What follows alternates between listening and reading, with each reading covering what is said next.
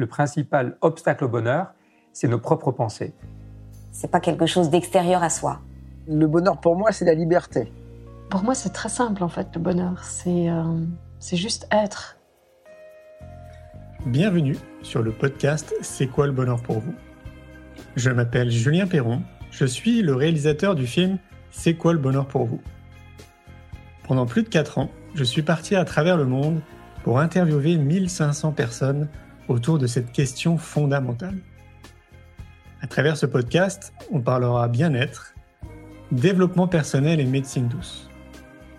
Je vous souhaite un merveilleux voyage sur la route de la connaissance de soi.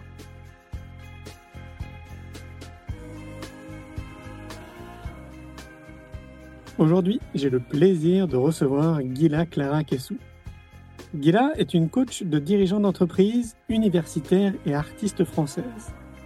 Auteur et metteuse en scène, nommée artiste de l'UNESCO pour la paix en 2012. Je vous souhaite une belle écoute. Bonjour à tous. Salut Clara. Salut, merci de me recevoir, Julien. Bah, je t'en prie, avec grand plaisir. Merci à toi euh, de t'être joliment préparé pour euh, participer euh, à cette webconférence. Alors, Est-ce que tu peux te présenter? Parce que bah, j'imagine qu'il y a des gens qui ne te connaissent pas. Moi-même, d'ailleurs, je ne te connaissais pas avant qu'on rentre en contact. on a vite vu qu'on avait quand même des ponts en commun et puis des connaissances communes aussi. Donc, petit monde dans lequel on se trouve. Et, donc, du coup, je vais te laisser te présenter parce que j'ai vu que tu faisais beaucoup de choses même titre que moi et le, tu es la mieux placée en fait pour te présenter. Alors on t'écoute. Bah oui, je pense que toi et moi, on est des, activistes du bonheur. On essaye de pouvoir euh, faire avancer les choses euh, pour euh, qu'on on puisse euh, bah, mieux résister en, période de crise, dans cette période difficile. Donc quelques mots sur mon parcours qui peut intéresser les, spectateurs. moi, à la base, je suis comédienne et donc ça va être le fil rouge de, de tout ce que je vais faire après. Je vais vraiment tout le temps utiliser des techniques de théâtre, des techniques de jeu de rôle pour pouvoir, dans des coachings, euh, d'abord et avant tout aider des personnes en souffrance à pouvoir parler, à faire la, catharsis euh, de ce qu'ils ont vécu. Donc ça commence avec euh, un doctorat que j'ai passé sous la direction d'Elie Wiesel, donc euh, là, euh, le but, c'était de pouvoir voir comment euh, bah, le prix Nobel avait utilisé le théâtre pour pouvoir mieux impacter, pour pouvoir raconter son histoire de déportation, puisque c'est un des grands survivants de la Shoah, un des grands témoins. Et puis, suite à cela, j'ai beaucoup travaillé avec des survivants de génocide, Rwanda, Bosnie, en leur proposant de pouvoir bah, les aider, les encadrer à prendre la parole avec toute une méthodologie basée, basée sur des jeux de rôle. Et donc, j'ai eu la chance de pouvoir travailler comme ça avec euh, euh, des gens comme euh, Albert Einstein qui a écrit un livre magnifique, euh, Comment ma mère m'a tué, ou Malala Yousafzai, qui est la jeune prix Nobel, qui est un exemple de résilience, puisqu'elle a survécu à l'attaque des talibans et elle s'est battue pour l'éducation des petites filles. Et donc, forte de la rencontre de toutes ces personnes, j'ai voulu essayer de pouvoir conserver un volet dédié à l'art, l'art qui peut sauver. Et donc, ben, chaque année, je continue à mettre en scène et à organiser aussi des lectures euh, sur euh, des thématiques qui touchent aux droits de l'homme. C'est d'ailleurs en ça que euh, l'UNESCO a pu me nommer dans le secteur des ambassadeurs de bonne volonté en tant qu'artiste pour la paix. Donc chaque année, j'essaye de pouvoir monter au moins un spectacle. Euh, L'enseignement, donc j'ai pu développer un cours qui s'appelle Théâtre et droits de l'homme à l'université de Harvard.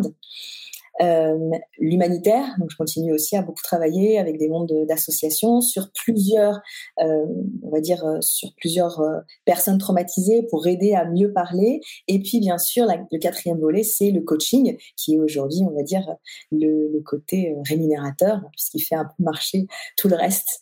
Et euh, lorsqu'on s'est rencontrés, c'était surtout en, en, parallèle de ce livre qui vient d'être publié que j'ai eu la chance de coécrire avec euh, Bruno Adler, qui s'appelle Le grand livre de la psychologie positive, puisque à l'université d'Harvard, lorsque je venais d'arriver, à force euh, ben, de recueillir tous ces témoignages difficiles et fabuleux de ces survivants, je suis arrivée à un niveau de, de difficulté, on va dire, de, émotionnelle, hein, de pouvoir communiquer sur mes sentiments, de pouvoir même entrer en relation. c'est ça touchait à quelque chose de proche du burn-out. Et quand on enseigne à l'université d'Harvard, eh bien, on a la chance de pouvoir prendre tous les cours gratuits. C'est un cadeau. Et donc, en me penchant sur le catalogue, en bonne française que je suis, je vois cours sur le bonheur. Mhm. Et donc, euh, je m'exclame en bon français bullshit. Et puis, euh, voilà, on, va voir un peu euh, ce que c'est. Et donc, je prends le cours de bonheur du célèbre professeur Tal Ben Shahar, hmm. qui est en fait un cours de psychologie positive. Et là, vraiment, ça va, ça va me sauver, ça va me permettre de comprendre en fait que euh, cette légitimité que je ne donnais pas, puisque je me voyais avant tout comme euh, quelqu'un qui transmet, quelqu'un qui fait passer, mais absolument pas comme quelqu'un de, on va dire, d'intéressant à, à pouvoir incarner. Donc sur mhm. scène, euh, dès que j'incarnais un personnage, en tout cas euh, quelqu'un qui euh, que je devais représenter par rapport à son vécu, je me donnais à fond, mais tout d'un coup, quand je redevenais moi, je sentais, enfin, c'était comme si j'avais pas d'histoire. Et la psychologie positive m'a permis un vrai travail de, de réappropriation de légitimité. Et j'ai trouvé vraiment cette approche fantastique. Donc j'ai été voir le professeur en lui disant bah, écoutez, ce que vous m'avez appris, ça me passionne, mais il y a encore un grand absent qui est le corps.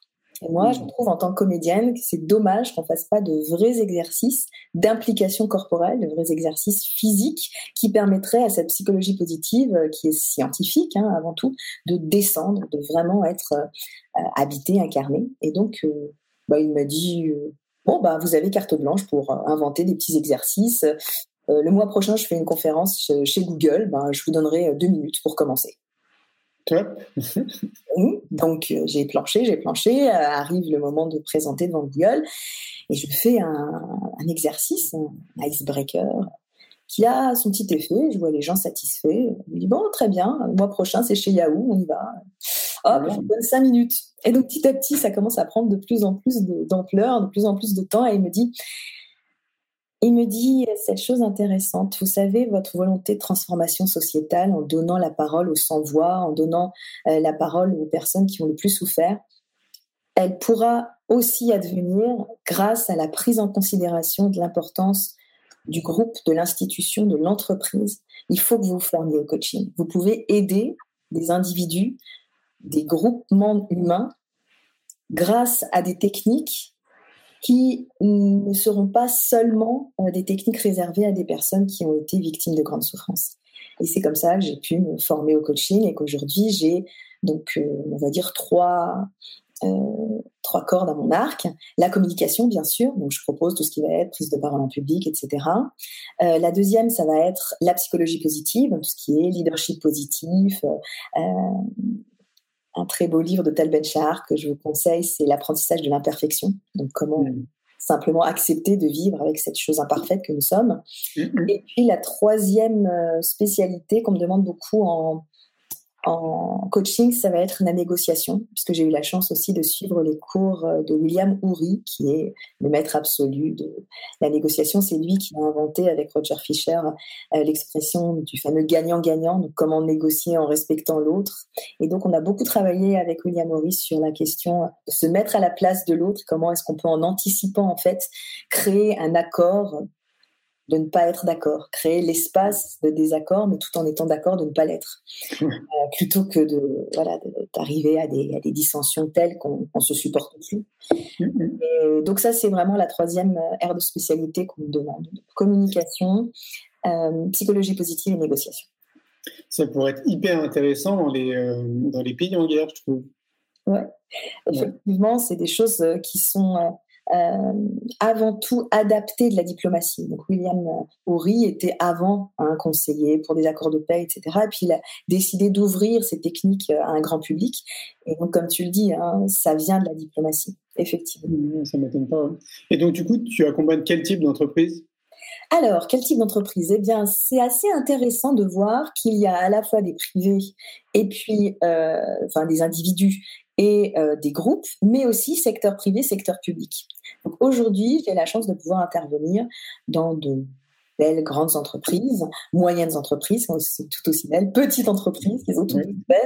Euh, et, euh, et aussi au niveau public, donc à l'ENA, dans des ministères, beaucoup à affaires étrangères. On m'a on m'a appelé récemment c'était avant le confinement, pour pouvoir euh, aider euh, un ministre à passer devant Jean-Jacques Bourdin. Ah oui, d'accord. essayer, justement de, de pouvoir être plus authentique, non pas à apprendre à mentir, mais justement parce qu'on ne se rend pas compte. Mais euh, pour certains, je dis bien pour certains, il y en a qui sont professionnels, mais pour certains, ils ont des gros problèmes de communication. C'est des personnes qui sont très, très formées, très intelligentes, mais qui n'ont absolument pas de, de travailler, on va dire, le, le, côté relationnel et ça donne des choses assez, assez incroyables de devoir travailler avec euh, des personnes comme ça. Donc, euh, en entreprise, ben, ça va du CAC 40 euh, à des entreprises beaucoup plus petites et tout secteur confondu. par exemple, là, pendant le confinement, il y a eu le secteur industriel, le secteur du luxe, le secteur des assurances bancaires.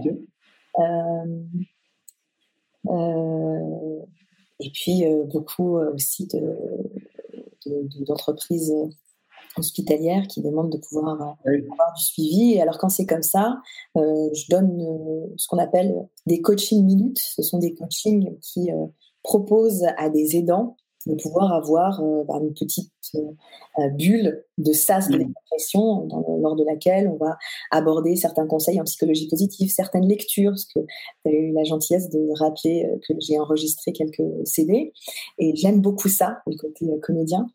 Et donc, j'ai pu avoir la chance bah, d'être de demander certains hôpitaux pour des, des soignants pour des contes de résilience, euh, des récits sur le bonheur, donc des petits moments comme ça qui leur permettent vraiment de, de, décompresser et euh, de pouvoir repartir au fond. Ça doit être super intéressant dans cette période euh, qu'on a vécue là de confinement, justement d'accompagner les entreprises à être résilientes. Ça doit être très challengeant, j'imagine, pour beaucoup d'entre elles. Alors c'est très challengeant et en même temps, il y a l'État a mis en place une aide qui est assez assez intéressante pour les coachs. Euh, qui ont une aide financière pour toute personne qui est en chômage partiel. Alors ça va aller pendant la période de confinement. Je crois que ça court encore pendant quelques quelques mois. D'accord. Personne a droit à un certain montant de formation si mhm. euh, il ou elle est mise en chômage partiel.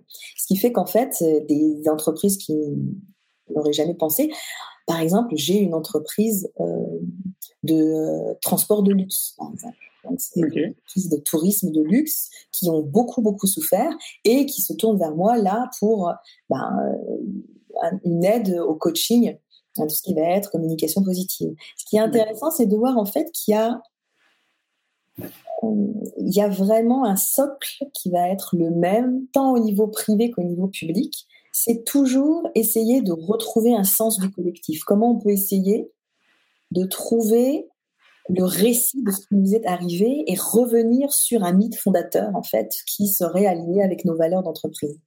Et ça, c'est très, très intéressant. Ça ne m'étonne pas. Et tu pourrais aussi même euh, accompagner des citoyens?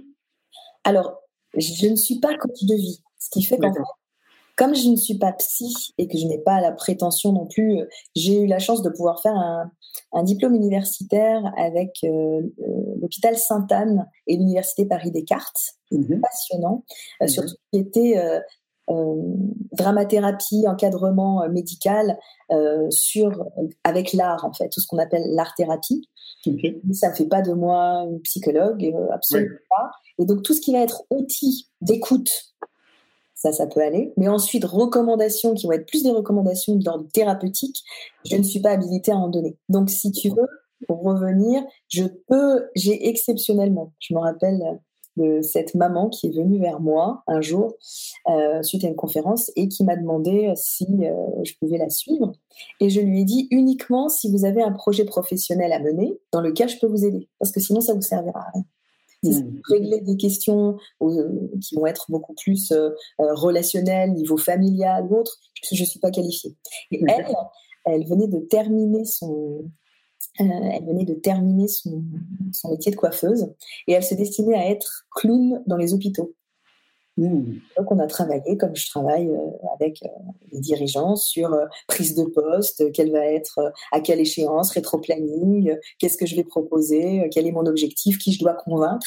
Et elle, elle avait à convaincre des directeurs de salle, elle avait à convaincre des écoles autour de là où elle vivait.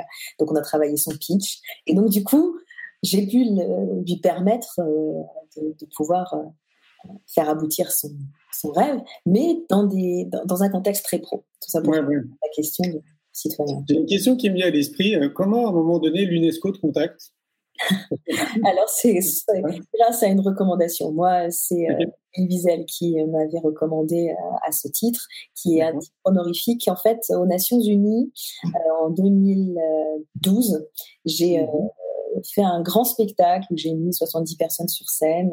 Euh, ça allait de 5 ans à 70 ans, qui reprenait en fait toute une fresque euh, de ces exemples de résilience. Euh, les actes justes, en fait, ce sont les actes qui reprennent cette idée de, juste qui a caché les enfants juifs pendant la guerre, mais qui ont pu être des, des Hutus qui ont caché des Tutsis mm. ou autres, en fait. ça mettait vraiment en exergue la bonté de celui qu'on considère comme a priori un ennemi. Donc, Et euh, j'ai été approchée en fait à ce moment-là d'un représentant de l'UNESCO qui m'a dit euh, euh, ce que vous faites est intéressant et on aimerait beaucoup vous avoir dans notre dans notre pôle d'ambassadeur de bonne volonté au niveau artistique et au niveau théâtre. Donc moi j'ai voilà j'étais très très honorée. Par contre j'étais aussi soulagée de savoir que c'était pas rémunéré. Parce que je suis absolument pas politique ça m'embêterait de pouvoir, euh, euh, comment dirais-je, me restreindre à une parole euh, du mot correct, qui, qui, serait la malvenue dans ce que j'essaye de, de, faire. Mais Qu'est-ce que tu as retenu justement de, de, ces échanges que tu as pu avoir avec ces, ces acteurs qui, qui, qui, qui, incarnent pleinement la, résilience? Qu'est-ce que tu as retenu tout ça? J'ai retenu, c'est à la fois une acceptation euh, de ne pas sombrer dans la folie. Et euh, quand je dis ça, je pèse mes mots, que ce soit Wiesel ou Malala Yousafzai ou Albert Einstein Il y, a toujours un moment où en fait le choc, l'absorption du choc est, tellement est tellement puissante et tellement violente qu'on se demande si on ne va pas rompre. Et je pense que à une autre échelle, parce que bien sûr on peut absolument pas faire un parallèle avec la situation d'aujourd'hui. Donc, à, une autre échelle, euh, la crise du Covid, selon la façon dont elle nous a touchés, si on a eu des proches, on a eu des amis, on a eu des amis d'amis euh, qui sont partis, euh, je pense qu'il y a eu un moment de choc où, on s'est demandé si, si on n'allait pas devenir fou. Hein. il n'y a pas si longtemps, on voyait en Chine le confinement comme quelque chose qui pouvait absolument pas arriver en France. Ça a été dit euh, sur les plateaux télé.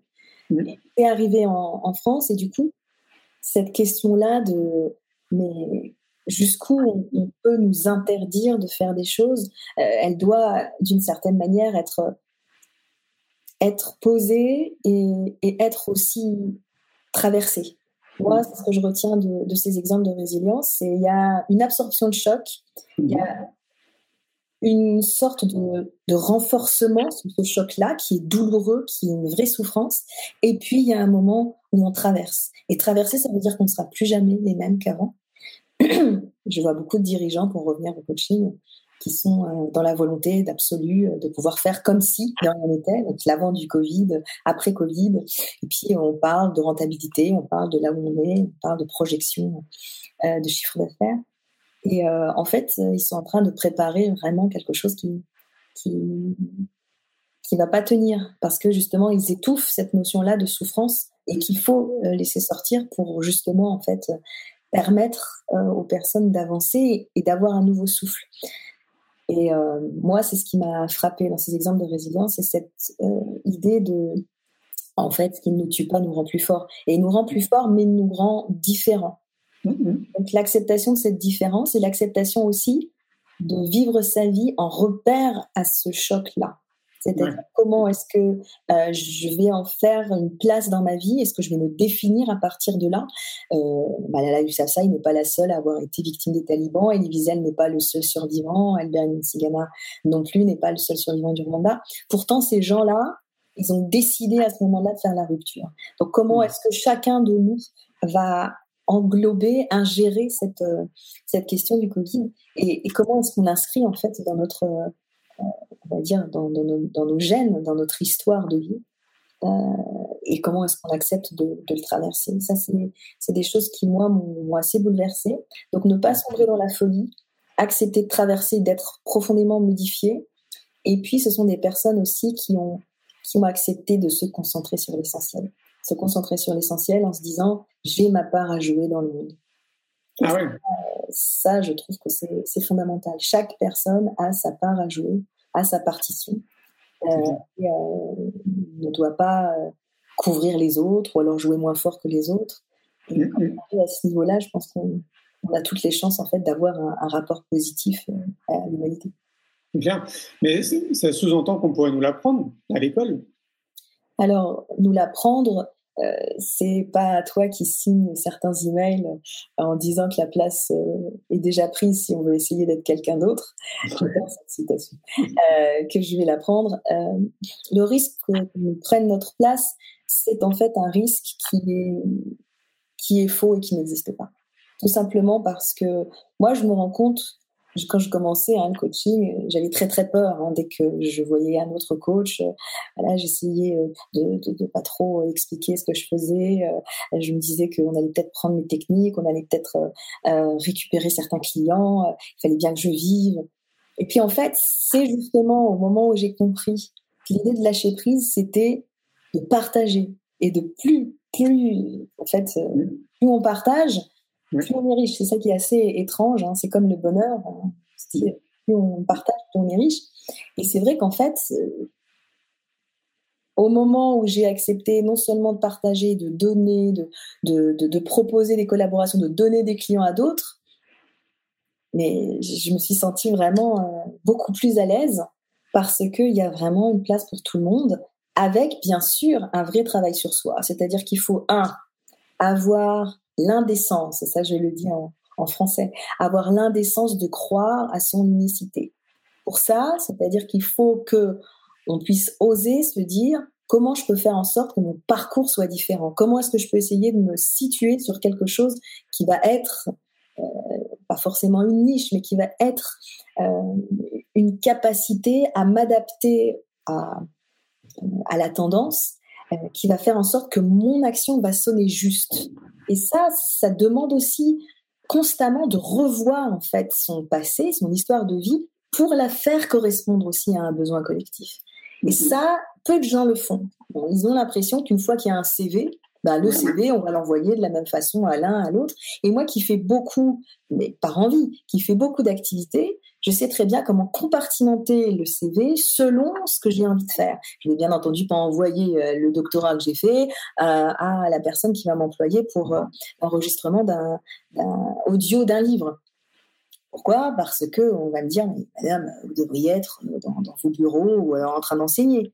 J'ai caché aussi mon, doctorat lorsque je suis sur scène. Parce que bien entendu, on va me dire, mais attends, t'as rien à faire sur scène, à enseigner. Donc c'est ce statut-là, en fait, qui fait que selon la personne que j'ai en face, ou bah, je vais dévoiler complètement, et c'est ce que je fais avec vous, c'est ce que je fais avec toi, ou je dévoile complètement l'armoire et je dis, bah voilà, j'ai fait ça, ça, ça, tu trouves que ça n'a aucun sens, laisse-moi te montrer comment je, comment je fais ma cuisine. Alors, je rajoute un peu de sel là, ça m'a permis de faire ça, mais on a tous cette capacité-là. Et moi, j'ai commencé en me disant, voilà, moi, ce qui m'intéresse dans la vie, c'est le théâtre. Et donc, du coup, c'est aussi le multifacette, l'adaptation, la capacité à, à pouvoir comprendre aussi la place de l'autre. Mais je pense que plus on va avoir d'acceptation de son rôle, plus on va essayer non seulement de le légitimer, mais aussi de le rendre unique, eh bien plus on, va pouvoir devenir utile en proposant quelque chose qui, qui n'est pas la chose de l'autre. Même si l'autre partage, il n'y aura pas d'idée de, récupération, il n'y aura qu'une symbiose avec euh, une, une patte, je dirais, artistique qui est unique. C'est clair. Tu penseras qu'on pourrait nous accompagner dans ce sens-là, justement, dès l'école? Ah, La bonne question sur, euh, sur l'école. J'étais en train de, de voir, là, je crois que c'est France 4, je ne sais plus quelle, quelle chaîne qui diffuse en continu l'aide aux lycéens. J'étais, je suis restée ébahie devant un réacteur de skateboard mécanique où on nous expliquait le moteur et j'étais là, mais mon Dieu, heureusement que j'ai terminé. Bon, bien sûr, euh, il y a sans doute des troncs communs, mais c'est vrai que sur tout ce qui va être communication et puis surtout euh, éducation positive, en mm. France, on est loin, loin derrière. Et c'est pour ça que je te remercie beaucoup d'avoir montré euh, les deux enregistrements que j'ai fait, les Blipou. Alors, les Blipou, ils viennent de... ils viennent de des, auteurs euh, Faber et Maslich, donc, euh, qui ont créé cette méthode adaptée du très très grand euh, psychologue pour enfants Chaim Guinot. et il propose, Faber et Maslich propose, elle propose pardon des, des ateliers de compréhension euh, de l'enfant avec des jeux de rôle, avec un rapport positif dès les premiers pas, je dirais, dans la façon de parler à l'enfant, dans la façon dont l'enfant nous parle. Et euh, bah, je voudrais saluer, puisque je sais qu'elle garde, euh, Genoveva Desplat, qui euh, est à la tête de ce réseau Faber et Maslich qui organise des ateliers en maison, c'est-à-dire qu'aujourd'hui, si des parents souhaitent pouvoir organiser des ateliers chez eux, ils vont sur le site parentsdumondeentier.com et ils voient l'actualité ils peuvent euh, programmer un, atelier.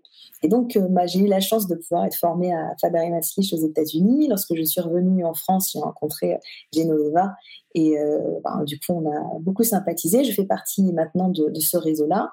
Et je vous conseille vivement, si vous trouvez que la psychologie positive est intéressante, de ne pas attendre, justement, je dirais, que nos réseaux chimiques, hormonaux et nerveux soient quand même assez fermés pour ne comprendre que les choses justement rationnellement et par le néocortex. L'enfant, lui, si jamais on lui permet euh, de pouvoir euh, très rapidement euh, être en lien avec ces, techniques, ce rapport positif, eh bien, on, comprend tout de suite que c'est un, un, réservoir pour le reste de sa vie dans sa façon d'appréhender le monde. Et ça éveille non seulement la curiosité intellectuelle, mais ça réveille aussi une capacité, je dirais, de, chimie, d'alchimie aussi avec, euh, euh, avec les autres. Si on reprend par exemple les petites histoires des contes là qui s'appellent les blipous, qui arrivent pendant la nuit, et, donc c'est un peu hein, la conscience, c'est un peu euh, le côté, mais pas bien mal, c'est le côté recommandation sociale. Par exemple, j'ai trouvé ça très fort. L'enfant euh, lors de la récréation, voit un groupe qui joue aux billes. Il vient d'arriver dans cette nouvelle école, il déteste l'école, il pleure, il est, pas, il est mal reçu, etc. Et justement, les blipous, donc ces petites consciences-là, vont lui recommander d'observer, d'attendre qu'il y ait euh, un des enfants qui termine de jouer, de savoir si la place est libre. Enfin, en fait, c'est des codes qui touchent aussi au savoir-vivre, tout simplement. Et, euh, donc voilà, c'est publié aux éditions du Phare à Montréal. Et euh, je salue aussi euh, la traductrice euh, qui fait un travail absolument merveilleux, et puis surtout Genoveva. Donc vraiment, n'hésitez pas, si vous voulez essayer d'enrayer le travers de l'école française avec ces questions-là de, notes et de cadrage, de découvrir cette méthode Faber et Maslich sur. Nous Elle nous passe un petit bonjour d'ailleurs. Donc bonjour. Merci d'être là. Euh, est-ce que tu peux nous donner une définition de ce que serait la psychologie positive? Vaste sujet, oui. Je donnerai la définition de la psychologie positive. Alors, la psychologie positive, c'est essayer de comprendre au niveau médical comment marche ce qui marche et pas ce qui ne marche pas. Exemple. Je prends deux sociétés de bus. Une qui vient tout le temps en retard et une qui vient tout le temps à l'heure. Immédiatement, on va essayer de savoir les causes qui font que celle qui vient en retard vient en retard. Là, ce que propose la psychologie positive, plutôt que de rechercher les causes de ce qui ne marche pas, tournons-nous vers ce qui marche pour essayer de comprendre comment ça marche, pourquoi ça marche et comment ça marche. Donc en fait, plutôt que de mettre une rustine euh, là où ça goûte, hein, au niveau du plafond, on va essayer de prendre en considération tout le système et en se disant, mais finalement, peut-être que plutôt que de continuer à, à mettre un pansement sur la cause, peut-être qu'il faut réorienter les tuyaux, voir l'endroit du plafond qui est le plus solide, plutôt que d'essayer de continuer à, à, boucher ce trou. je l'ai vu moi au niveau euh, médical, on s'est rendu compte, et là aussi tu le sais bien, on s'est rendu compte qu'au niveau du bonheur, on n'avait absolument rien euh, en termes de rapport au niveau social, au niveau de la santé. Hein, on voit des gens qui sont très handicapés qui disent qu'ils sont heureux. Au niveau social, on voit des gens qui ont tout en termes de richesse qui disent qu'ils sont malheureux. Euh, au niveau aussi, euh, on dira statut de pouvoir, on a des personnes qui sont à la tête d'entreprises qui disent qu'ils sont malheureux.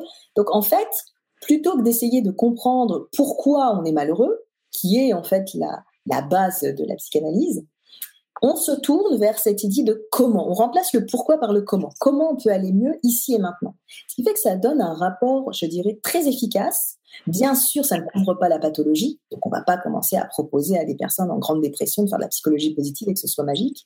Mais ça propose à des personnes qu'on appelle dans des états non florissants, c'est-à-dire sur des pentes dépressives, ça donne des effets allez, de, de 90% de guérison. Et tout cela en auto-guérison, donc ça donne des choses absolument, absolument fantastiques en termes de, de retour. Euh, euh, voilà. C'est énorme. Ah ouais, c'est absolument énorme. Et c'est quelque chose que tout le monde peut faire. Donc là, le livre propose, c'est ça, un éventail de ce qui existe euh, dans, on va dire, dans, dans, la sphère de la psychologie positive avec des fiches conseils, des fiches méthodologiques. Donc on voit vraiment bien comment est-ce qu'on peut choisir la méthode qu'on que l'on, que l'on préfère ou à laquelle on est la plus réceptive. Et du coup, euh, vraiment, ça permet d'aller mieux. à partir d'exemples de personnes qui disent qu'elles vont bien. Et est-ce que tu penses que c'est accessible à n'importe quel âge de notre vie? Oui, profondément. Je dirais même, euh, voilà, si jamais l'enfant est accompagné euh, dès le plus jeune âge, la façon de savourer la vie ne sera pas la même. Donc c'est ça la psychologie positive. Ça a été inventé, l'expression hein, a été inventée récemment, hein, dans les années 90-2000, par Martin Seligman, qui est médecin, euh, en montrant véritablement que plutôt que de tout le temps se tourner vers le négatif, c'est quelque chose qui est un défaut de notre cerveau. Hein. Si on regarde les neurosciences, euh, en fait, on regarde toujours sur le tableau le petit accro euh, plutôt que le tableau dans son ensemble. Et donc, comme on est immédiatement focalisé sur ce qui marche pas, essayer de prendre le recul, de comprendre qu'est-ce qui marche et ce sur quoi on doit se tourner pour que ça marche mieux, c'est une véritable science qui est nouvelle. Je vous donne un exemple, et ça, c'est aussi ce qu'on appelle le remède symptomatique. Si on a euh, un problème, je vais dire un mal à la tête, qu'est-ce qu'on va prendre pour essayer de faire cesser immédiatement le mal de tête? Parce que l'on pense que le mal de tête c'est quelque chose qui a une cause on va prendre par exemple je sais pas euh, un efferalgan ou alors un doliprane. Enfin je fais pas l'apologie de, ces de ces médicaments mais on va prendre quelque chose qui va nous permettre de couper en fait le lien que le cerveau fait avec la souffrance du mal.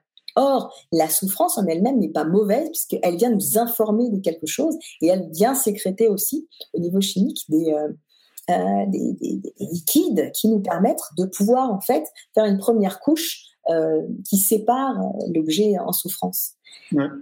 Si jamais on veut essayer de comparer la psychologie positive et le rapport symptomatique, donc le rapport à la cause, on dira que quand on a mal à la tête, on va essayer de voir si c'est le système en entier qui est en souffrance.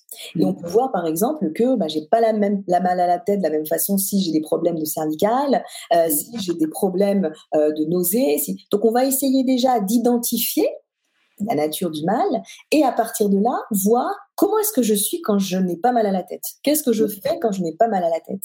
Et voir ensuite comment est-ce qu'on va essayer de pouvoir s'attaquer au système en entier pour voir si, bah, si c'est pas, par exemple, ma, façon de, mal dormir qui me crée euh, certaines choses. On va vraiment, en fait, la psychologie positive, pour moi, c'est vraiment de la systémie. Donc, c'est cette science de prendre le système dans son entier plutôt que d'essayer de coller, encore une fois, une rustine à, un problème. c'est clair. Et ça, effectivement, je pense qu'on pourrait euh, nous l'enseigner, ou en tout cas nous accompagner le, le plus tôt possible dans cette direction. Et je pense, euh, aussi, j'ai pas une personne qui nous écouterait, par exemple, qui aurait, euh, euh, je sais pas moi, 70 ans, par exemple, il est encore possible justement de se réapproprier tout ça et de, de penser davantage positivement. Hein. Tout à fait. D'ailleurs, il, il, y a des clubs de psychologie positive euh, à tout âge. Et ce qui est intéressant, c'est de voir que euh, le résultat selon le degré d'implication. Donc ça n'a rien à voir avec l'âge, c'est vraiment le degré d'implication et la volonté en fait de, de, de, de, faire euh, est absolument bluffant à, à n'importe quel âge.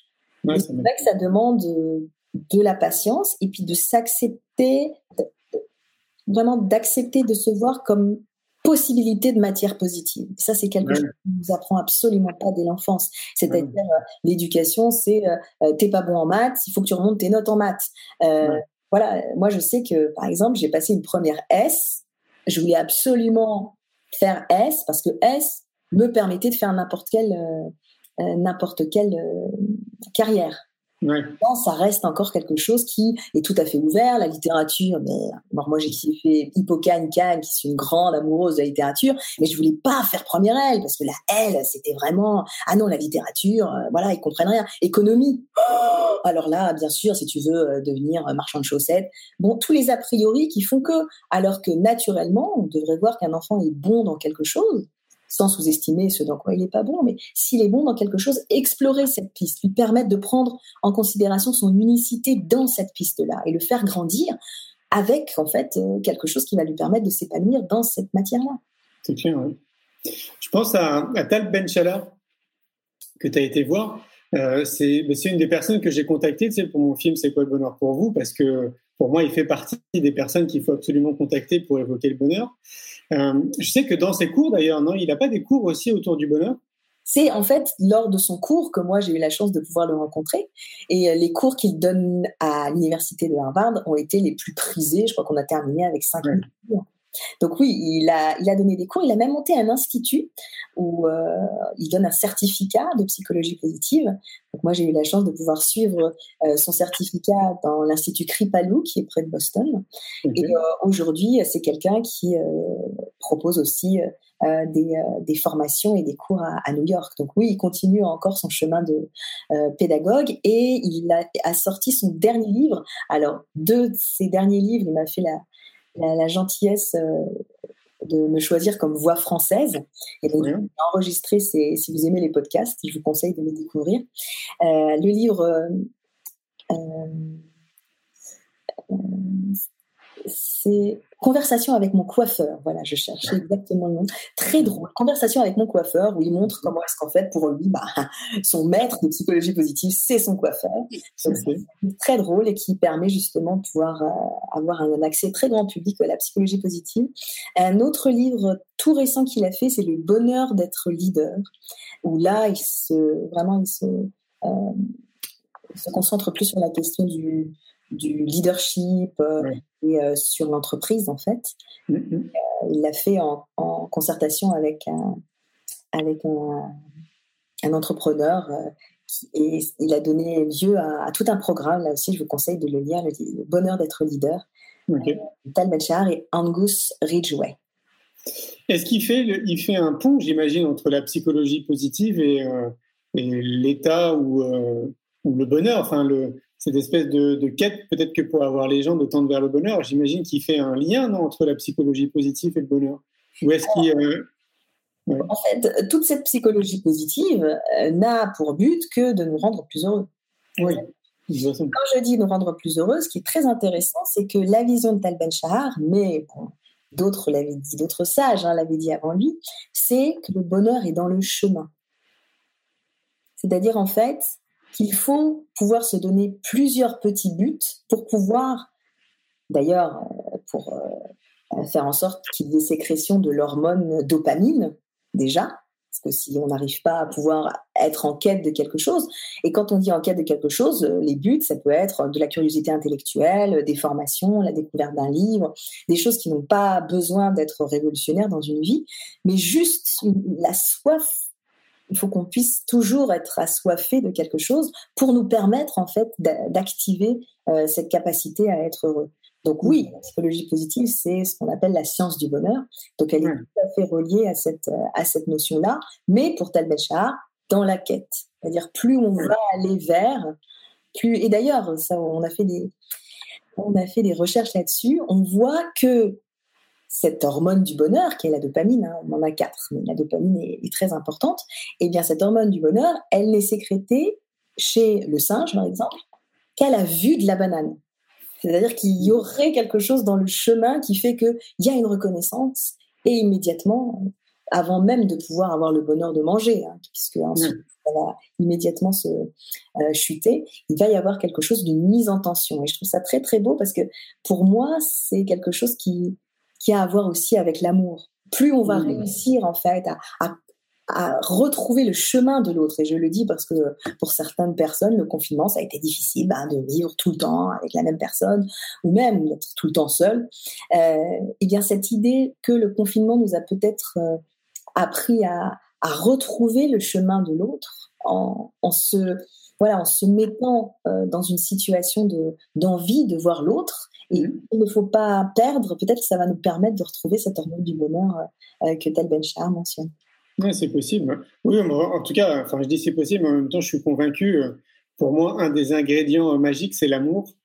Euh, on est dans une société où on met vraiment l'accent sur la peur globalement, et c'est sûr que si si on agissait plus avec amour, si on faisait vraiment, enfin, si on tournait les choses vraiment, si on faisait, ouais, toute action avec amour, que ce soit d'ailleurs dans les relations interprofessionnel ou avec notre chérie ou avec euh, globalement, en fait, de manière un peu globale, je pense d'ailleurs à Amma, je trouve qu'il a, compris beaucoup de choses, tu sais, avec, euh, bah, pour elle, en fait, la religion, euh, sa religion, c'est l'amour.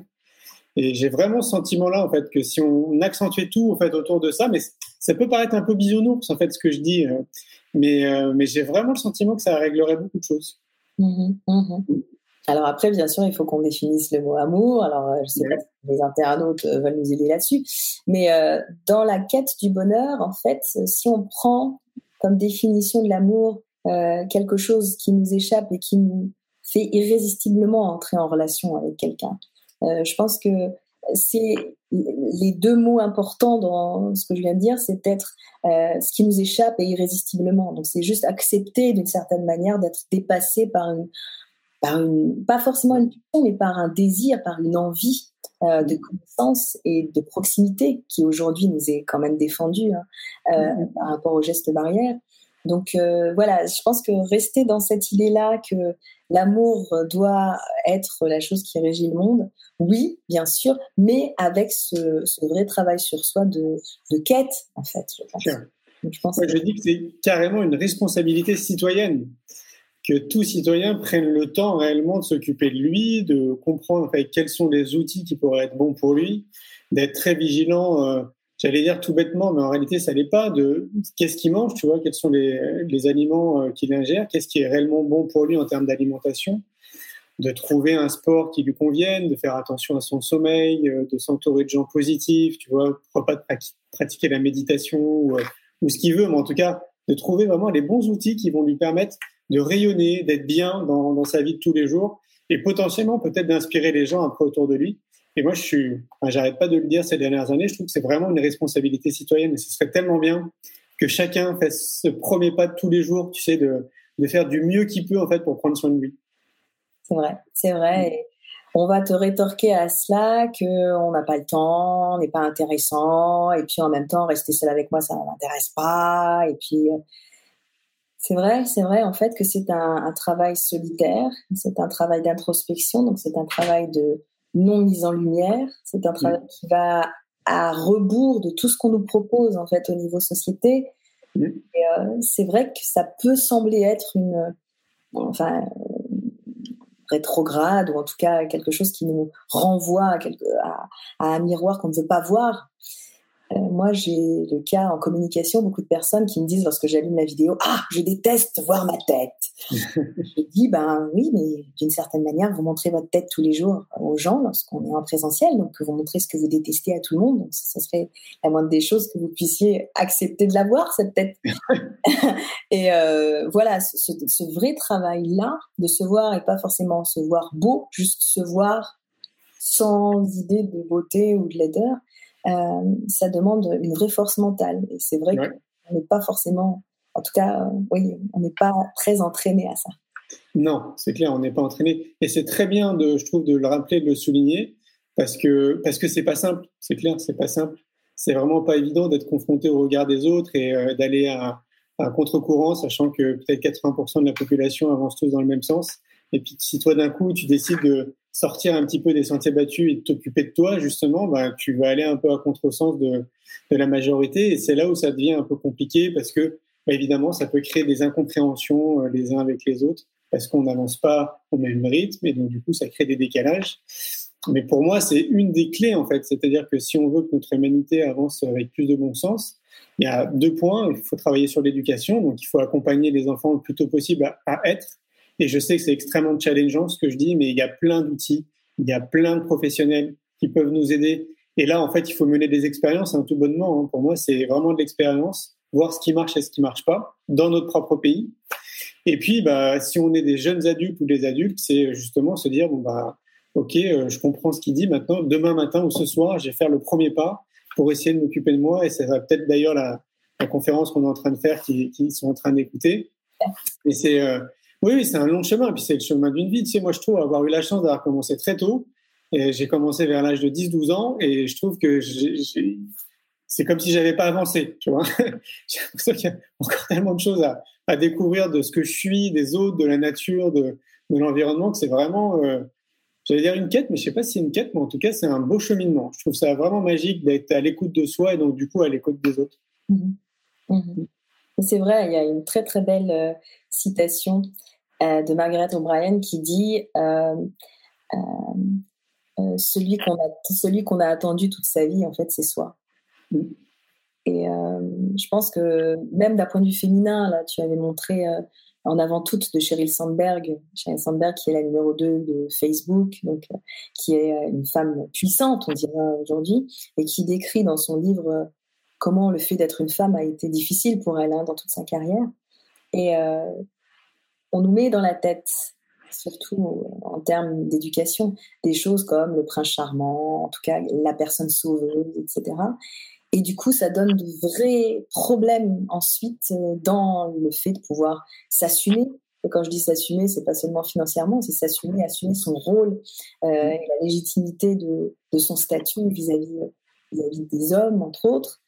Donc, euh, je pense que ce que tu dis est intéressant vis-à-vis du fait qu'on doit commencer jeune, on doit mettre de côté certains stéréotypes, euh, ou alors les souligner comme stéréotypes. Moi, je vois que c'est pas si facile pour euh, que ça pour avoir des enfants en bas âge. Donc, souligner les stéréotypes, proposer d'autres choses aussi que ce qui est tendance, ce qui est censé être normé, le petit le bleu pour les garçons, le rose pour les filles, et tout en gardant quand même à l'esprit que la société n'est pas forcément prête, puisqu'on ne veut pas non plus que l'enfant souffre, euh, à devoir euh, euh, tout ouvrir et, et permettre des, des, cheminements qui sont trop originaux. Donc, ça demande, d'un point de vue parental, d'un point de vue femme, d'un point de vue homme aussi, des vraies questions qui, qui touchent fondamentalement à, à l'humain.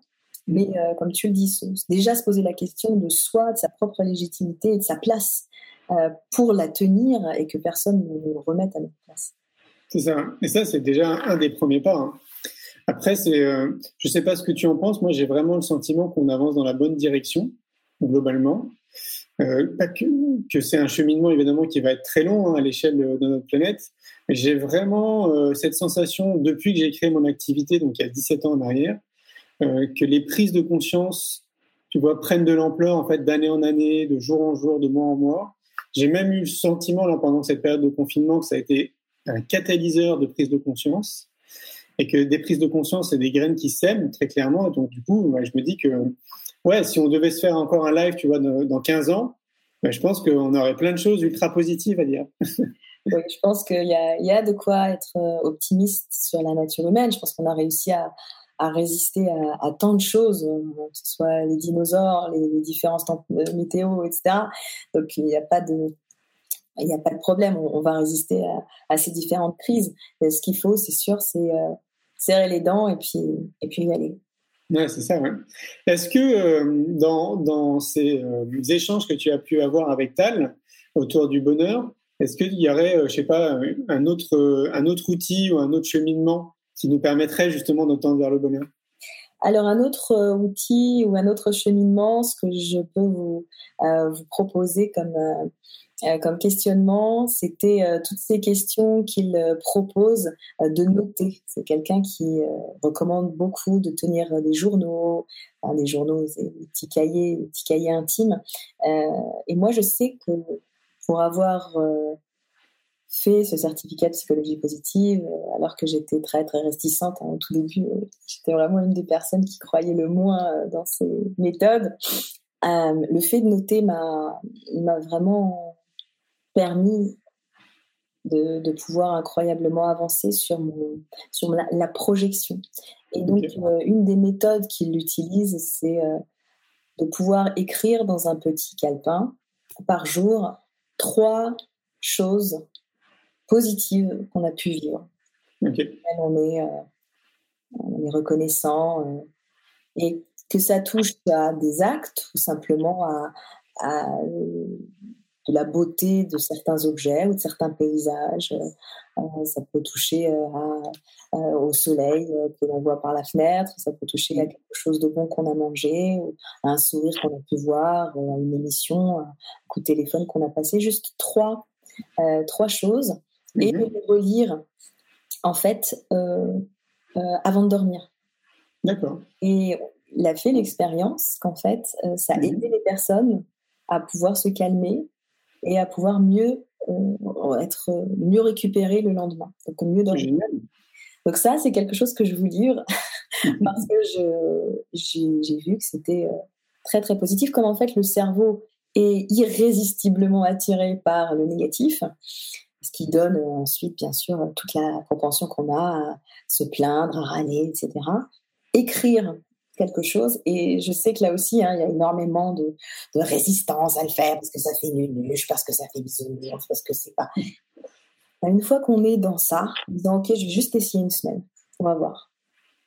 Vous verrez qu'au bout de trois jours où vous forcez, les choses devraient commencer à devenir de plus en plus faciles et que ça marche.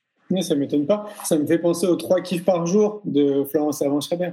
Tout à fait, tout à fait. C'est un peu le même, euh, la, même démarche. Euh, c'est vrai que c'est quelque chose qui, qui, est très, très bénéfique. Ça peut bien sûr se faire en famille, euh, Florence le, propose, à partager à du petit déjeuner, etc. Mm, mm, mm.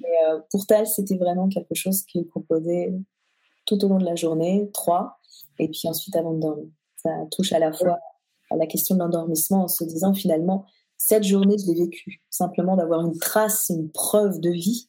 Cette journée, je l'ai vécue et j'ai eu trois moments de grâce euh, à vivre. c'est intéressant. D'autant plus que les, euh, les, des scientifiques se sont intéressés à tout ça. Pour ceux qui seraient un peu cartésiens et qui mettraient en doute ce que tu dis, il y a des études maintenant en fait qui le prouvent. Tout à fait, tout à fait. D'ailleurs, le livre ne porte que sur ça. C'est-à-dire, euh, vous avez des pourcentages, euh, vous avez des taux hormonaux, euh, vous avez en fait tout ce qui fonde la, la recherche de cette psychologie positive qui est basée véritablement sur du médical. Donc, pour tous les sceptiques, il y a la fameuse preuve scientifique. on ne peut pas on ne peut pas indéfiniment râler, ça c'est sûr. C'est pas du positivisme, c'est vraiment de la psychologie positive. Non, puis en plus, je pense que dans notre vie de tous les jours, dans notre entourage, on peut le mesurer. Tu sais, pour, une, pour un événement donné qu'on va tous vivre au même moment, eh ben, proportionnellement, on va vraiment tous le vivre de manière très différente. Et ceux qui ont appris justement à cultiver euh, bah, une façon positive de voir les choses, donc euh, de la psychologie positive quelque part, eh ben, vont mieux vivre certains événements que d'autres. Euh, et, moi, je trouve que ça se travaille, en fait, tu vois, tout ça. C'est, euh, moi, je dis très souvent je me considère comme quelqu'un d'optimiste et de positif, mais aussi parce que je le cultive. Je le cultive depuis très tôt. Et donc, euh, dans une situation donnée qui peut paraître, je sais pas, triste ou dure ou insupportable, eh ben, j'ai réussi à développer cette faculté de voir quand même le côté positif dans cette situation. Et c'est ce que je vais retenir, en fait, de, de cet événement. Et ça, moi, je suis persuadé que c'est vraiment à la disposition de tout le monde. il suffit de le cultiver. C'est un peu comme un exercice physique où euh, si tu vas avoir des, euh, je sais pas, des gros muscles, bah, tu vas pousser de la fonte régulièrement. Et ben, on peut exercer en fait nos pensées notre cerveau à aller dans cette direction. Oui, tout à fait. Tal Benchar dit qu'on peut euh, muscler son cerveau pour faire accepter en fait la, la capacité que nous avons au bonheur, le fait d'être sur Terre pour ça aussi, alors que en France, on, reste encore beaucoup dans l'imbécile heureux. Hein. Celui qui est heureux, c'est l'imbécile, c'est Monsieur Pignon, c'est le dîner de con, c'est celui qui se contente de son sort, alors voilà, qui est mm. facilement contentable. Euh, non, je pense qu'au contraire, il y a, y a, tellement de choses belles à vivre que ce serait dommage effectivement d'être broyé par euh, quelque chose qui nous forcerait à voir ensuite euh, tout en noir. Donc c'est vrai ce que tu dis, essayer de ne pas être brisé par un événement, voir la capacité à, à, aller plus loin, ce que cet événement nous a appris, et, et continuer traverser. C'est le, principe de la résilience. En fait. C'est ce que j'allais dire, on est proche de la résilience en réalité. c'est clair. J'ai parlé au tout début très rapidement de, de ta web conférence que tu vas faire bientôt. Est-ce que tu veux nous en parler? Avec plaisir. À propos de la résilience, je propose après-demain, donc euh, jeudi, jeudi à 18h30 une euh, web conférence sur la question de la résilience et des techniques qui vont vous aider à pouvoir traverser tout simplement. Ce sont des techniques qu'on appelle top techniques d'optimisation du potentiel. Elles ont été développées par le docteur Edith Perrault-Pierre. Et c'est un mélange de visualisation, de respiration. En fait, ces techniques, elles ont été faites pour les grands athlètes, pour euh, euh, les euh, personnes qui doivent réagir, comme des urgentistes, des militaires, donc des personnes qui doivent gérer leur stress et être prêts à l'action. Mmh. Et donc le docteur Edith Perrault-Pierre a proposé de pouvoir créer des séminaires ouverts au grand public pour faire savoir euh, comment on récupère le plus facilement et comment on peut être prêt à l'action et euh, en gérant au mieux son stress et ses émotions. Donc ça, vous trouverez toutes les euh, informations sur le site Coévolution, donc en mot, Coévolution. Et encore une fois, les techniques s'appellent techniques d'optimisation du potentiel. C'est un webinaire qui est un webinaire gratuit à 18h30 pour découvrir à la fois comment est-ce qu'on peut être plus résilient et puis comment est-ce que ces, ces techniques fonctionnent. C'est super. Je trouve ça génial de savoir qu'il y a autant d'outils autour de nous, tu vois, pour, euh, pour être bien dans notre corps, bien dans notre tête. Euh, et, c'est fou, tu vois, il y a quand même plus de 17 ans qui sont écoulés depuis que j'ai créé mon activité. Et je vois qu'on n'en est qu'au début. Il y a que, allez, s'il y a 20% de la population qui sont au courant un peu de toutes ces techniques, tu vois, qui peuvent exister, c'est déjà beaucoup. Donc, euh, donc c'est chouette qu'il y ait des personnes comme toi qui se mobilisent et qui ont soit des centaines de millions de personnes à essayer de d'apporter un regard différent, de semer des petites graines pour, euh, pour que notre humanité euh, avance un petit peu mieux dans le bon sens. Ah, c'est chouette qu'il y ait une personne comme toi qui me permette de pouvoir le dire. donc merci. Avec plaisir. Mais écoute, ça fait déjà une heure. Donc euh, merci beaucoup Clara. Merci pour cet échange. Merci à toi Julien, vraiment. C'est hyper intéressant. Si on veut te contacter, on te trouve où? Alors, si vous voulez me contacter, bon, c'est facile. J'ai, euh, euh, ben, c'est via Facebook. J'ai une adresse email que pourras mentionner, Julien, sur le site. Et puis, de toute façon, là, je donnerai encore quelques webinaires dans les dans les semaines à venir sur les questions de résilience, sur des questions de key BIs aussi, c'est très à la mode en ce moment. Key Behavioral euh, Indicator, donc comment, par des indicateurs comportementaux, on peut aider euh, les personnes à, revenir déconfinées plus fortes. Mm. Euh, donc tout ça, vous pourrez le trouver très facilement sur le net. Et puis, on restera bien sûr en contact, je vous ça, ça marche. Merci beaucoup. Passe une belle soirée. Merci à vous. Merci encore. À bientôt. À bientôt. Un grand merci pour votre écoute. J'espère que vous avez passé un bon moment avec nous. Je vous invite à prolonger l'expérience en regardant mon film C'est quoi le bonheur pour vous? Vous le trouverez assez facilement sur YouTube. Si vous souhaitez ancrer davantage les choses, nous avons créé le jeu de cartes C'est quoi le bonheur pour vous qui vous permettra de mieux vous connaître et de mieux connaître les gens avec lesquels vous allez jouer de manière ludique et bienveillante. Vous me retrouverez assez facilement sur les réseaux sociaux si vous souhaitez qu'on échange en direct. Et merci de nous laisser des messages ou des avis, des commentaires. Ça fait vraiment plaisir et je prendrai une grande joie à vous répondre. En attendant, je vous souhaite une très belle route et je vous retrouve maintenant la semaine prochaine pour un nouvel épisode du podcast C'est quoi le bonheur pour vous?